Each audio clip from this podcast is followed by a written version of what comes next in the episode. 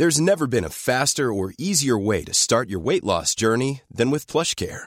PlushCare accepts most insurance plans and gives you online access to board-certified physicians who can prescribe FDA-approved weight loss medications like Wigovi and Zepbound for those who qualify. Take charge of your health and speak with a board-certified physician about a weight loss plan that's right for you.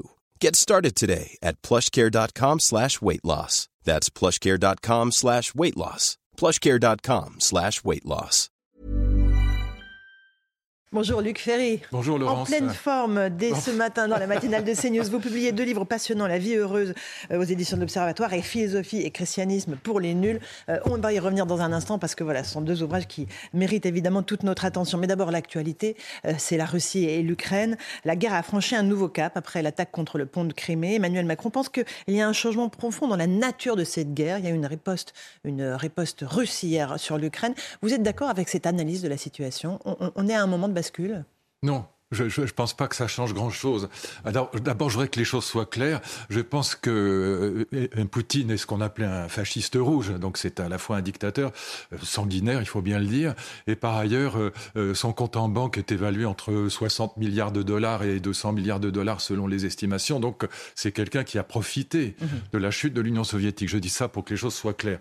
Maintenant, je pense que ce que doit faire Emmanuel Macron avec le chancelier allemand, c'est profiter de l'hiver qui va geler les mhm. positions des uns et des autres, inévitablement. Et ça, c'est plutôt une bonne chose. Pour un, aller voir le président chinois, qui est probablement le seul aujourd'hui au monde à être capable de stopper la folie meurtrière de Poutine. Et deux, convaincre et là, euh, les gens comprennent mal ce que je dis, mais je pense qu'il n'y a pas d'autre solution. Zelensky d'appliquer pour une fois les accords de Minsk, c'est-à-dire d'organiser, alors Minsk 1, Minsk 2, Minsk 3 si on veut, ça m'est égal, mais organiser un statut, peut-être des élections libres sous mandat, mandat de l'ONU, mais un statut pour les républiques séparatistes, parce que même si l'Ukraine reprend Mhm. les républiques séparatistes du Donbass, la guerre ne s'arrêtera pas pour autant parce que dessous, il y a quand même une guerre civile. Voilà. Et puis, il faut renoncer à la Crimée, je suis obligé de le dire, parce que la Crimée est russe, elle, elle restera russe.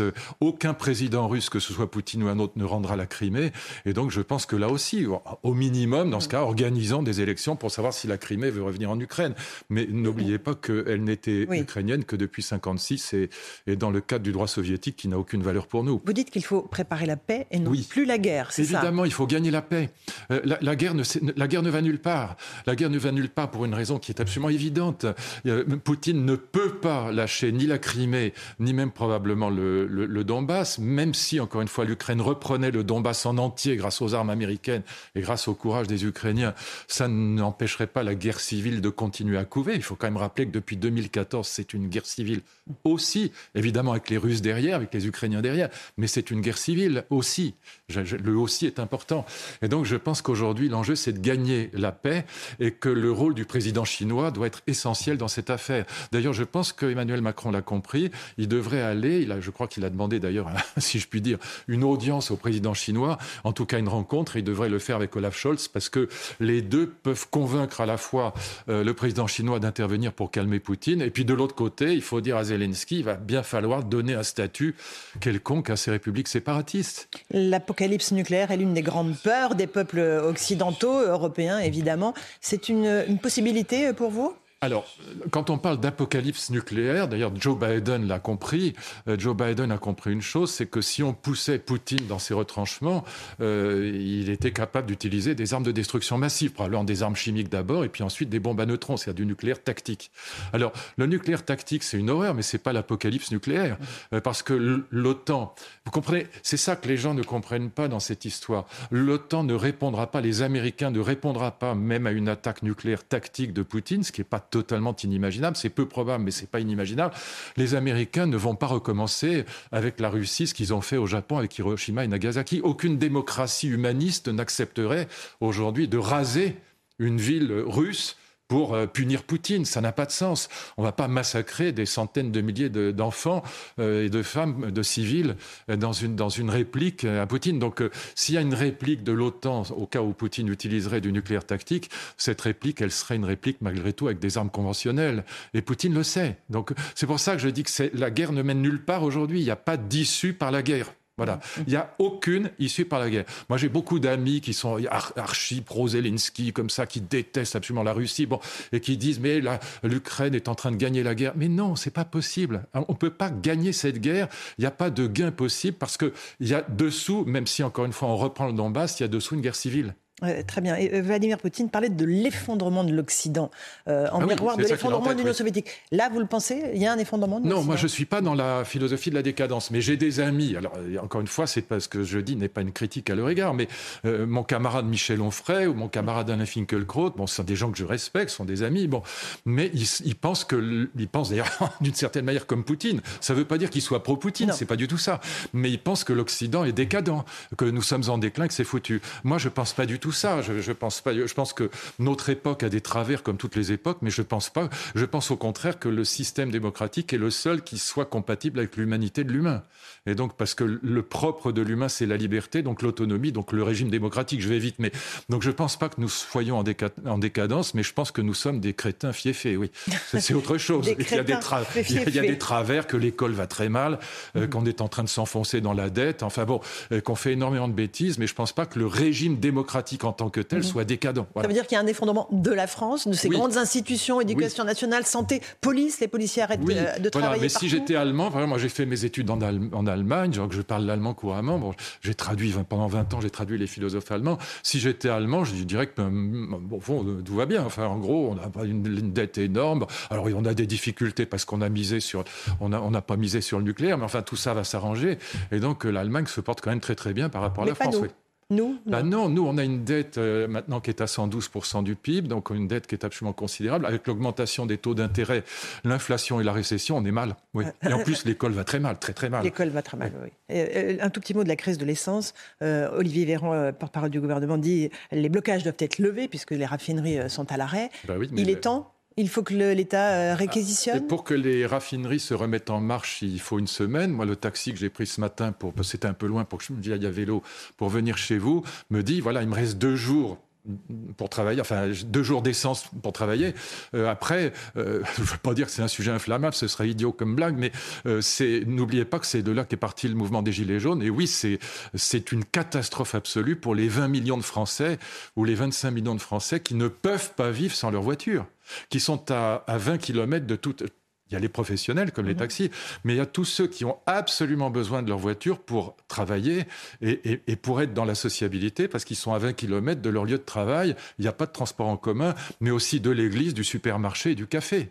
Et donc, euh, euh, quand, Pompidou disait il ne faut pas emmerder les Français, il, avait, il avait la parole juste. Est-ce qu'il faut infantiliser les Français? Je pense au slogan sur la sobriété je baisse, j'éteins, je décale.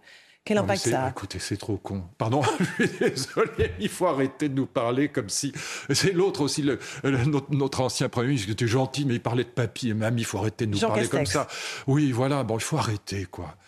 Puis, puis dire je, déjà je, comme si on n'était pas capable de, de, de, de nous dire, écoutez, il faut faire ceci ou il faut faire cela. Bon, mais franchement infantiliser comme ça les gens. C'est tellement. Ils nous parlent comme si on avait 4 ans et qu'on était en grande maternelle, voilà, peut-être en CP, mais pas plus haut. Non, il faut arrêter. Est-ce que cette crise est aussi une crise de civilisation? Est-ce que les totems que sont le capitalisme, le consumérisme sont remis en cause ou pas? Non, je crois pas. Ils sont remis en cause par une partie, de, notamment des écologistes, mhm. Extinction et, des décroissants, mhm. par une partie de la gauche. Mais c'est ultra minoritaire, encore une fois, de même que la décadence elle a des arguments très forts, de même que la décroissance a des arguments très forts. Mais c'est archi minoritaire et je continue à penser que le sursaut n'est pas totalement impossible. Mais ce qui est tout à fait juste dans ce que vous remarquiez, pointiez, c'est que Poutine, lui, pense que l'Occident est foutu, mhm. qu'on est décadent, qu'on n'a plus de valeur, qu'on n'est pas capable de se défendre. On fait la guerre, mais par Ukrainiens interposés. On n'y va pas nous-mêmes parce qu'on est lâche. Et donc, il pense que le monde sera chinois, indien et russe. Euh, et ça, alors, en revanche, c'est pas sûr qu'il ait tort, oui. Parce que la Chine est extraordinairement puissante. La Chine n'a pas intérêt à cette guerre. C'est pour ça que je dis qu'il faut aller voir d'urgence le président chinois pour arrêter la guerre. Vladimir Poutine parle aussi beaucoup de religion. Il dit c'est par la religion que l'Occident périra. Euh, votre livre, Philosophie et christianisme pour les nuls, euh, revient sur l'histoire de, de, la chrétienté. Est-ce que cette civilisation est en train de s'effondrer pour laisser place à une civilisation plus dynamique, une autre religion? Alors, ce qui est vrai, c'est que si je vous donne les chiffres, hein, je les donne dans ce livre et je pars de là, euh, en 1950, 95% des Français sont baptisés, ils sont 30% aujourd'hui. Mhm. Il y a 45 000 prêtres en France, il y en a 5 000 aujourd'hui. Donc il y a un effondrement euh, des deux grandes religions, si je puis dire. La religion de salut terrestre, c'est le communisme, la, la religion de salut c'est le, catholicisme en France, c'est majoritaire.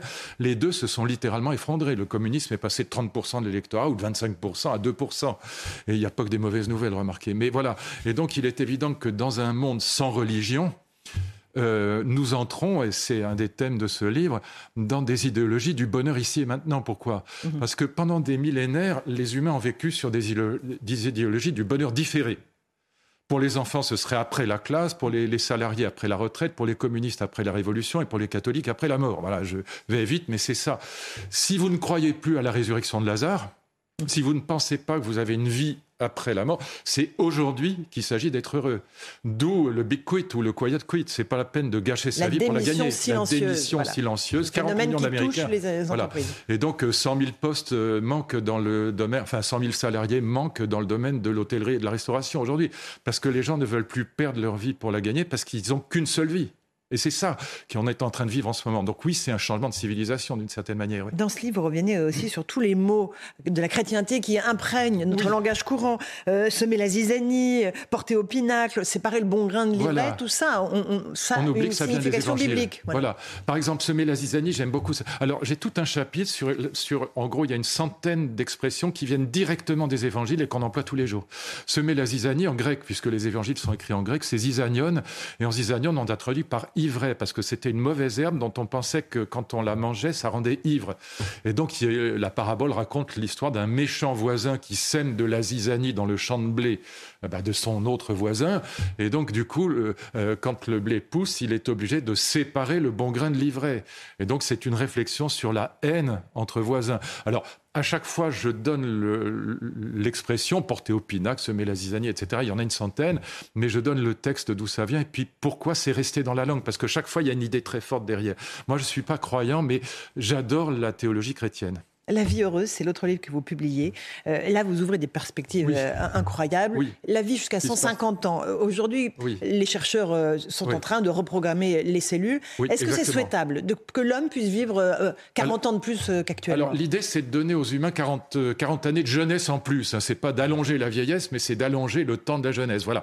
Moi, je prends évidemment. Mais ce qui est, fascinant, dans mon livre, il y a un chapitre sur le, le côté scientifique. Qu'est-ce que c'est que la reprogrammation cellulaire? Comment est-ce qu'on inverse les processus du vieillissement aujourd'hui. Qu'est-ce que c'est que la lutte contre les cellules sénescentes qui, qui produisent toutes les maladies de la sénescence C'est une réalité hein, aujourd'hui. Hein. C'est une réalité. C'est pas un rêve de milliardaire américain. C'est une réalité absolue. Donc euh, Yamanaka, le professeur Yamanaka, a eu le prix Nobel en 2012 parce qu'il a réussi à inverser les processus du vieillissement cellulaire. Je rentre pas là-dedans ici, mais dans mon livre il y a un chapitre entier. Moi j'ai fait trois ans de biologie sérieusement. Je travaille. Enfin bon, je vais pas dire ça, mais j'ai vraiment ça fait des... j'ai fait cours sur biologie et philosophie à Jussieu à la fac de sciences. Enfin, hmm. j'ai beaucoup mais est-ce qu'il est souhaitable que nous puissions vivre jusqu'à 150 ans? Voilà. C'est la vraie question. Il y a deux questions. Est-ce que c'est possible? La réponse est, est, oui. Possible, oui. Et est-ce que c'est souhaitable? Et là, il y a deux philosophies qui s'opposent radicalement.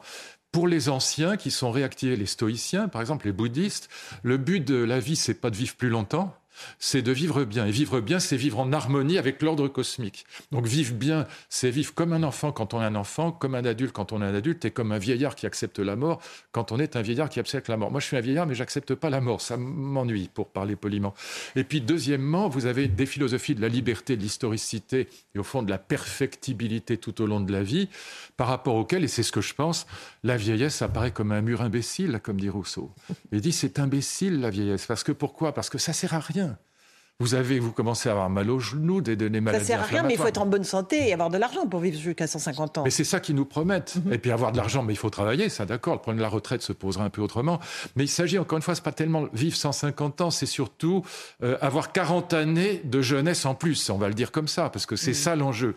Et l'idée que, que, que, moi je partage hein, et que je développe dans ce livre, c'est que ça nous permettrait d'être moins bêtes, d'être moins violents. Au fond, le slogan, c'est ça. Mhm. C'est l'âge, oui, mais sans la vieillesse. D'accord. D'accord. Mais je cite toujours ce poème de Victor Hugo, Beaux endormis, qui est merveilleux, qui est un éloge de l'âge, mais sans la vieillesse. Aujourd'hui, à 55 ans, sur le marché du travail, on est fini, euh, Luc Ferry. 10% seulement des gens de 55 ans retrouvent un CDI. Euh, il va falloir repenser la société. Écoutez, si j'étais en charge à nouveau, puisque je, l'ai été en 2003, avec, euh, pas tout seul, mais avec François Fillon, d'une réforme des retraites, qu'est-ce que, quelle, serait l'idée nouvelle que je vendrais? Par rapport à ce, débat qui est, qui est, le cœur de mon livre Je dirais, c'est absurde d'arrêter de travailler en couplet. En couperet. Il faut, il faut sortir du travail sifflet.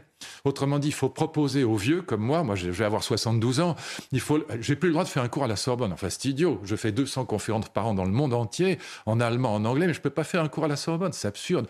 Il faut sortir du travail en sifflet. Vous voyez, c'est ça l'idée. Autrement dit, il faudrait proposer aux vieux comme moi euh, d'avoir des mi-temps, des tiers de temps. Et donc, euh, de, sortir. J'en parlais avec. Je, voyais l'autre jour, j'étais à la gare, de, euh, à gare Montparnasse et Gare du Nord, en fait, peu importe.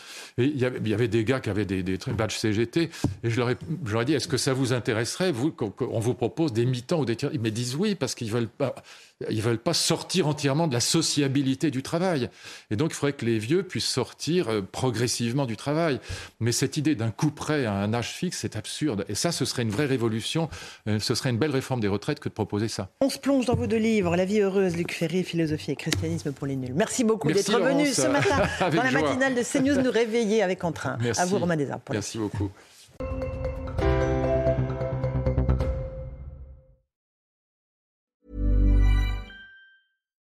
When you make decisions for your company, you look for the no-brainers. And if you have a lot of mailing to do, stamps.com is the ultimate no-brainer. It streamlines your processes to make your business more efficient, which makes you less busy.